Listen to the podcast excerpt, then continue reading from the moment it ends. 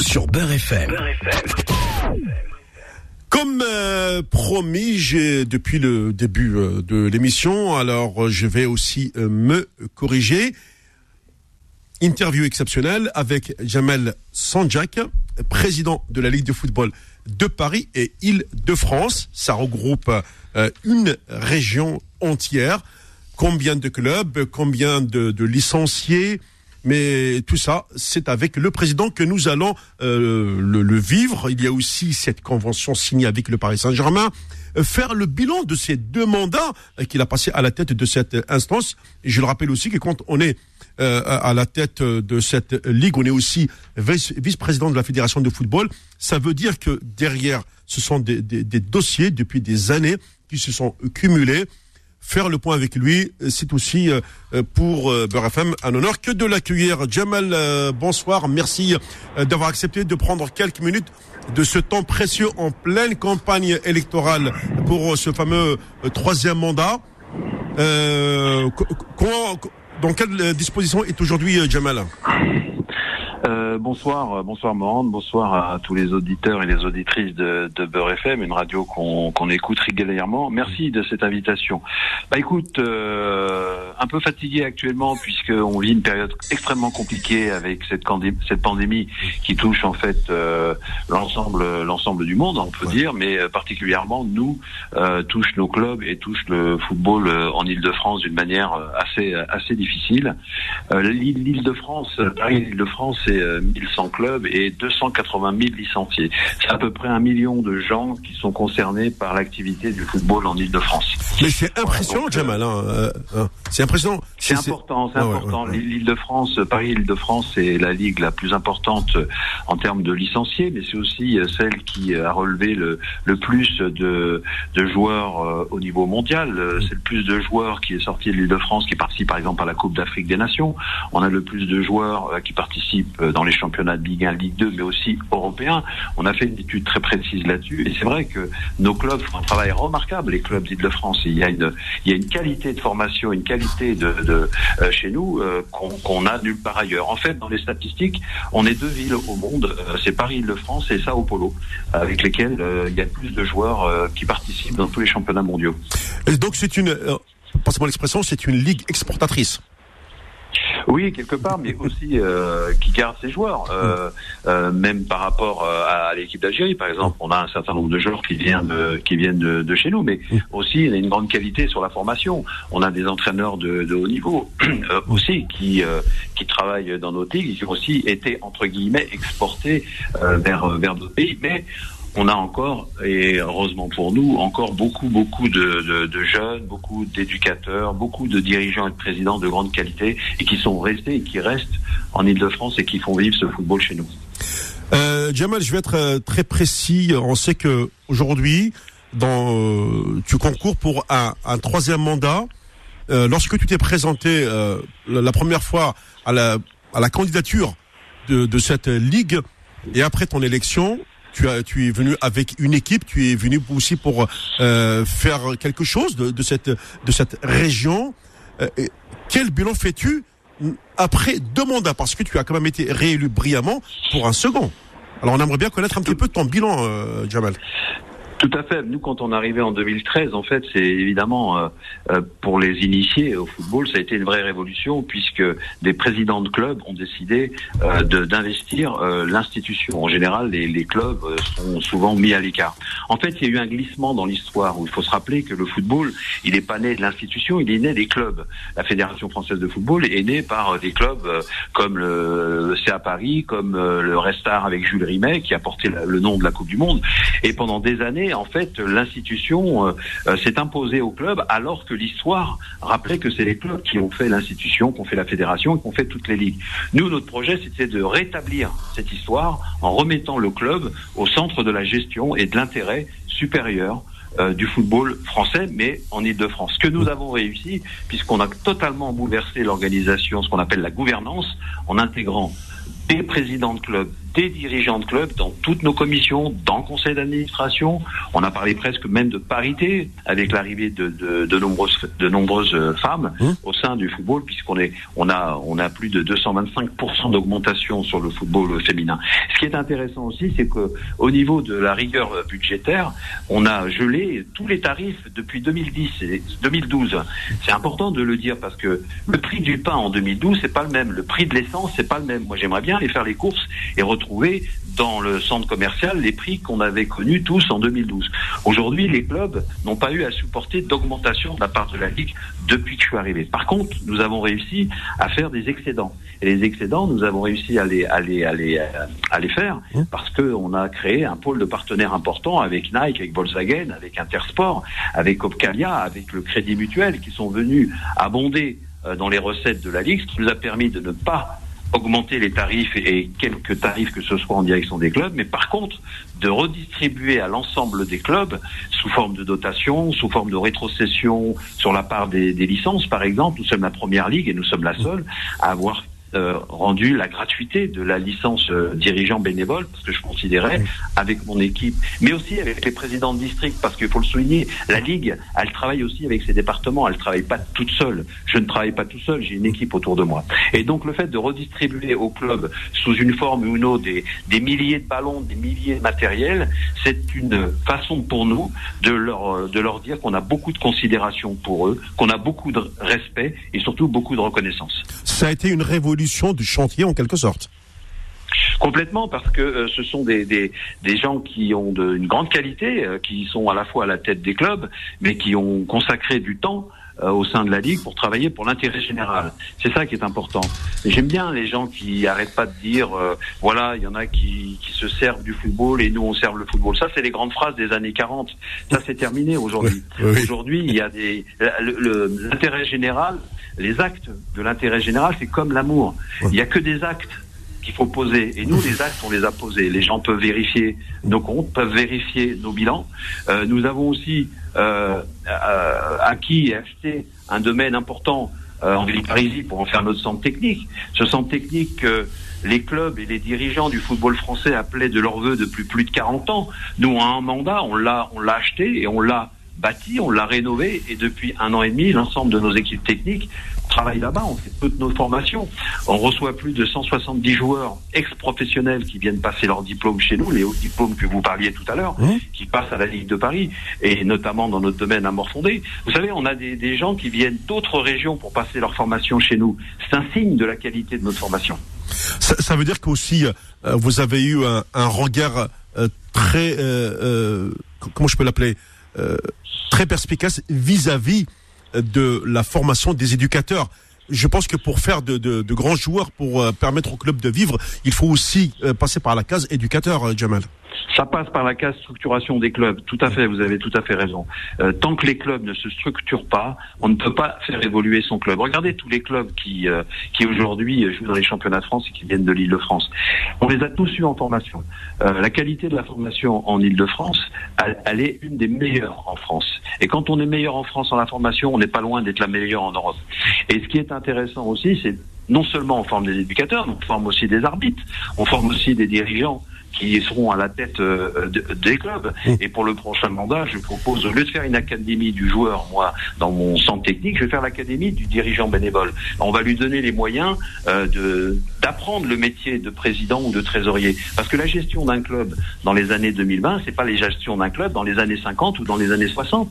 Aujourd'hui, vous avez une judiciarisation qui s'amplifie, vous avez des contrats avec des joueurs, vous avez des contrats avec des salariés, ce qui n'était pas le cas à l'époque dans le monde amateur, vous aviez euh, des clubs avec plein de bénévoles, des joueurs qui venaient parce qu'ils aimaient ça et qui jouaient au football. Aujourd'hui, vous avez des contrats fédéraux en championnat de amateur, que ce soit en, en région, mais aussi dans les championnats nationaux amateurs. Donc le club, le président, les trésoriers, ceux qui font la vie du club, ont besoin d'être formés. Ils sont les nouveaux employeurs du football parce que la professionnalisation du monde amateur en Ile-de-France, elle est en marche déjà depuis huit ans. Justement, lorsque euh, Jamal, euh, vous nous parlez à l'instant de ce monde amateur, On sait qu'avec la pandémie du Covid-19, il y a eu l'arrêt des compétitions. Euh, les, bon, les clubs professionnels s'en sont à peu près sortis, mais toutes les divisions inférieures se sont retrouvées à l'arrêt. quelles ont été vos actions envers justement ces clubs aujourd'hui? Et comment comptez-vous les, les, remettre sur, sur, sur le rail de la compétition alors nous, nous n'avons pas attendu euh, effectivement l'aide niveau fédéral dans lequel personnellement, j'ai participé avec mes collègues présidents de ligue pour obtenir ce fonds national de solidarité, puisque aujourd'hui, on va, on a redistribué au club 10 euros euh, par licencié. Par exemple, un club qui a 1000 licenciés va pouvoir bénéficier d'une somme de 10 000 euros. C'est pas rien, 10 000 euros. C'est peut-être encore insuffisant, mais elle n'existait pas un jour avant. Pour un, pour un club amateur, ça vaut le coup, mais bien sûr, c'est important. Bien sûr, c'est important parce que ça va venir une nouvelle fois réduire ses charges quand ils auront à payer telle ou telle chose. Mmh. Nous, on n'a pas attendu puisque dès la fin de saison dernière, pendant la période du Covid, j'ai proposé à mon comité directeur de rétrocéder plus de 350 000 euros au club, c'est-à-dire qu'on a remboursé la totalité des cotisations des clubs. Vous savez, chaque année, les clubs payent une certaine somme, des cotisations en fonction de leur niveau. Bah ça, on leur a remboursé. On, on a décidé de mettre au pot du, du, fonds de solidarité qui va coûter 500 000 euros au club, qui va coûter 500 000 euros à la ligue, par, par contre. Par, pardon. Oui. Mais c'est pas que ça coûte à la ligue, c'est simplement une juste, une juste redistribution c'est le moment où jamais où la Ligue, où les districts doivent faire un effort vis-à-vis -vis de ces, ces, clubs. Moi, si en fin d'année prochaine, la Ligue est en déficit, bah tant pis, on fera ce qu'il faut. Je préfère que la Ligue soit en déficit que ce soit nos clubs. Aujourd'hui, nos clubs vivent des situations extrêmement compliquées. Vous avez vu la cacophonie au niveau de l'État, de la fédération, on reprend, on reprend pas. Exactement. Ils ont vécu deux confinements. Ils ont vécu un départ, on a arrêté. On a, leur a dit qu'ils pouvaient au 28 novembre reprendre les entraînements pour les enfants et aussi pour les seniors. Après, on a dit que c'était pas ça. Oh, les clubs aujourd'hui, ils ont à faire face aux municipalités qui leur donnent ou pas leur terrain. Des fois, il y en a qui leur prêtent les stades, des fois, ils leur donnent pas. Des fois, on leur donne les vestiaires ou on leur donne pas. Ils doivent faire face aux parents qui sont pas contents parce que les enfants, ils ont envie de jouer au football. Ils doivent faire face aux éducateurs qui, sont salariés, mais ceux qui touchent les indemnités, ben, aujourd'hui, ne peuvent pas les toucher. En fait, les clubs, aujourd'hui, vivent de plein fouet euh, cette, cette pandémie. Et on se rend pas compte du rôle essentiel du club dans la cité. On se rend pas compte du rôle socio-éducatif que le club joue dans nos quartiers, dans nos villages ce sont aujourd'hui des acteurs importants du bien-être et du lien social. Si nous abandonnons nos clubs, la casse sociale va être énorme. Ça, ça, ça veut dire qu'aujourd'hui, la priorité, c'est de remettre au plus vite euh, les, les, les, enfants sur le terrain. Euh, faute de quoi, il y aura même ce qu'on appelle euh, des, des, des, dégâts psychologiques à partir du, mois de janvier. Et d'ailleurs, je pense que dans certaines familles, vous avez eu un retour de, ces problèmes, Jamal. Oui, bien sûr, tout à fait juste. Vous savez, un enfant, quand il est dans l'oisiveté, quand il est en bas de son quartier ou il traîne dans la rue, à un moment donné, il fait une connerie. Parce que c'est l'oisiveté qui provoque ce genre d'attitude. Alors que quand il est pris en main par des éducateurs diplômés dans un club structuré, dans un club où les règles euh, s'imposent à tous, où la vie en collectivité est une règle absolue, eh ben il apprend le vivre ensemble. Il apprend les règles de notre société. Mais là, aujourd'hui, ils sont où ces enfants? Ils sont pas chez nous. Moi, le soir, quand je rentre tard et quand je prends ma voiture et que je rentre chez moi, qu'est-ce que je vois d'allumer dans la rue? Qu'est-ce que je vois d'allumer dans les dans nos villes? Bah, les terrains de football. C'est les seuls lieux structurés, ouais. allumés et ouverts le soir. Aujourd'hui, ils sont éteints. Aujourd'hui, ils sont fermés. Donc nos enfants, ils sont où? Donc on a besoin de, dans notre société et notamment en France, grâce à ce modèle associatif français qui est la loi de 1901, de revoir nos enfants, non seulement sur les terrains pour qu'ils se dépensent, pour qu'ils jouent au football, pour qu'ils rentrent en compétition, parce que c'est l'être humain, il a besoin de se confronter, il a besoin de se dépenser, il a besoin d'être au contact de nos éducateurs qui font un travail remarquable avec leurs dirigeants. C'est ça qu'on a besoin. La compétition, c'est une chose, mais il faut absolument que nos enfants reprennent les chemins des stades, reprennent les chemins de la compétition.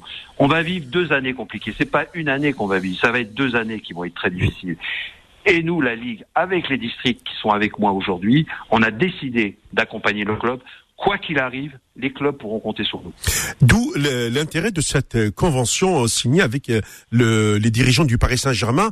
Est-ce que tu peux nous en dire quelques mots, Jamal? Parce que c'est quand même une première hein, que le club de, principal de la capitale de l'Île-de-France, qui est le Paris Saint-Germain, signe une convention avec avec votre ligue non, non, seulement euh, c'est le premier club de Paris et d'Île-de-France, mais c'est quand même le premier club de France. On va pas faire de chauvinisme. On a aussi le Paris FC, on a aussi le Resta, on a aussi des grands clubs en championnat national, on a aussi des, grands clubs français, mais c'est quand même un des plus grands clubs.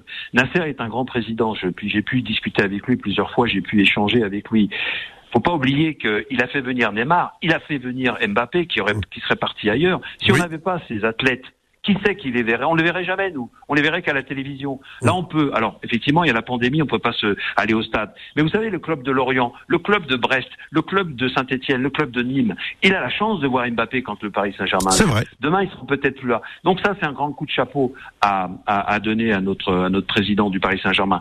C'est lui aussi avec Bin qui a fait un certain nombre de, de, de choses. Et aujourd'hui, qu'est-ce qu'il fait? Il décide d'accompagner la Ligue et d'accompagner les clubs en renversant un euro pour tous les licenciés de moins de 19 ans. On lui a pas, on lui a pas obligé à le faire. Mmh. Il l'a fait parce que c'est dans, c'est dans, c'est dans ses tripes, c'est dans son, dans, dans sa volonté. Et il n'a pas besoin d'image, il n'a pas besoin de nous pour ça. Il l'a fait parce qu'il sait que le foot amateur a besoin du Paris Saint-Germain, il a besoin de, de, son grand club. Donc cette convention, mais qui s'accompagne aussi d'un autre partenariat que je ne peux pas discuter aujourd'hui, mmh. mais qui va s'accompagner d'actions en direction des éducateurs. On va beaucoup plus loin avec nos centres techniques et, et les clubs vont, vont, le voir dans les, dans les jours qui arrivent et dans les semaines à l'intérieur de ce partenariat. Moi, je voudrais simplement parler de ce mécénat. C'est un geste de solidarité que le Paris Saint-Germain a envers nos clubs. Et on ne peut tirer que, que, que un coup de chapeau en direction euh, du PSG là-dessus. Et et je dois vous avouer, mais je ne peux pas vous dire aussi les, noms, les noms des clubs, mais je peux vous assurer que l'exemple du Paris Saint-Germain va être suivi très rapidement, très rapidement dans les semaines et dans les jours qui viennent, d'autres clubs. Donc non seulement le Paris Saint-Germain et la Ligue de Paris ont lancé une opération de solidarité, mais elle va être aussi suivie par d'autres par d'autres clubs en France, et ça, c'est une vraie réussite qu'on peut mettre euh, sur le compte du président Nasser et de la Ligue de Paris. Euh, pour finir, Jamal, je sais que alors, la campagne électorale bat son plein. Euh, c'est pour le 17 décembre, je crois, l'élection. 19. Pardon, le 19 décembre pour ce troisième mandat. Vous aurez des concurrents. quels sont les objectifs prioritaires de ce troisième mandat si vous êtes réélu forcément à la tête de cette Ligue de, de Paris-Île-de-France? Nous, on va continuer le travail qui a été entrepris et je veux surtout, surtout sacraliser un certain nombre de choses. La présence des clubs dans les instances, c'est-à-dire qu'il y a un circuit de décision. En général, bah, dans le monde, de, euh, je sais pas, dans un pays où il y a un dictateur, il n'y a pas de circuit de décision. C'est le dictateur qui décide. Nous, on a un circuit de décision qui passe par le comité directeur, par les présidents de district. Maintenant, les clubs, grâce au collège des présidents que j'ai mis en place, ben, avant de, de, de, proposer des projets et de décider, ben, on discute avec les présidents de clubs, on échange avec eux. Donc ça, il faut le sacraliser. Il faut qu'il reste pour protéger les clubs. Que demain je sois là ou je ne sois plus là, ça peut être euh, le 19 décembre ou dans quatre ans, eh ben il faut que les clubs puissent continuer à fonctionner comme ils ont fonctionné avec nous. Je veux renforcer aussi euh, avec le, le euh, la France du Sud. Euh, Qu'est-ce que je veux dire par là? Nous avons, euh, nous, en, en, en Ile-de-France, beaucoup de, de, personnes qui viennent du, du, Maghreb et il y a, je pense, des choses à faire. On l'a déjà fait avec le Mali, avec notre opération Les Ballons du Cœur, où on a aidé des, des, des structures là-bas qui n'avaient pas d'équipement sportif, de ballons, de maillots, etc. Mais on a aussi en Ile-de-France beaucoup de gens qui ont une histoire avec euh, avec l'Afrique, et je pense que le rôle de l'Île-de-France, c'est à un moment donné d'avoir un clin d'œil euh, vis-à-vis de des origines de, nos parents. On a aussi une communauté ultramarine très importante. Je vais, on est la seule Ligue de France à avoir une commission euh, de foot d'outre-mer. On a une compétition qui s'appelle la Coupe Interdôme, et je veux avec le Valérie Pécresse euh, monter une grosse opération avec la Guadeloupe, la Martinique, etc., etc. Donc ça, ce sont euh, des opérations, euh, j'allais dire, qui vont venir consolider. Mais la, une des plus importantes, c'est notre centre technique. Le centre technique demain doit devenir une nouvelle richesse pour la Ligue. Qu'est-ce que j'entends par là? C'est que Contrairement à, d'autres régions, les centres techniques ont un coût et ils n'ont pas de, recettes suffisantes. Nous, actuellement, nous avons réussi à équilibrer les comptes. Mais demain, demain, le centre technique de Morfondé va devenir un outil qui va permettre à la Ligue de Paris d'emmagasiner des richesses et ces richesses seront redistribuées au club. Et je veux continuer à ne pas peser sur les clubs. Je ne veux pas que les clubs payent plus qu'ils payaient en 2012. Et demain, si le centre technique de Morfondé fonctionne tel que je l'imagine, parce que pour cela, il faut avoir une vision que peu de personnes malheureusement ont, c'est que ce, ce centre technique soit un nouveau partenaire en fait de la Ligue qui lui permette de vivre sans euh, s'appuyer sur les, les, quelques sommes que les, clubs ont déjà du mal à, récupérer pour faire vivre le club. Je ne veux pas qu'on pèse sur les finances des clubs. Donc Morfondé va devenir une des richesses euh, prochaines de la Ligue de Paris de France. Très bien, merci beaucoup Jamal Sanjak d'être intervenu en direct sur Beurre FM. Euh, et puis on vous souhaite euh, beaucoup de bon courage pour cette campagne qui se termine dans quelques jours. Merci Jamal et à bientôt. Merci, merci à vous. Au revoir. Au revoir. Voilà, donc c'était euh, Jamal Sanjak, euh, le président de la Ligue de football Paris-Île-de-France, euh, qui est intervenu sur Beurre. Je vous l'ai dit, deuxième mandat, le troisième est en cours puisqu'il y a quand même une élection le 19 décembre. Restez à l'écoute, on se retrouve dans un instant pour la suite de cette émission.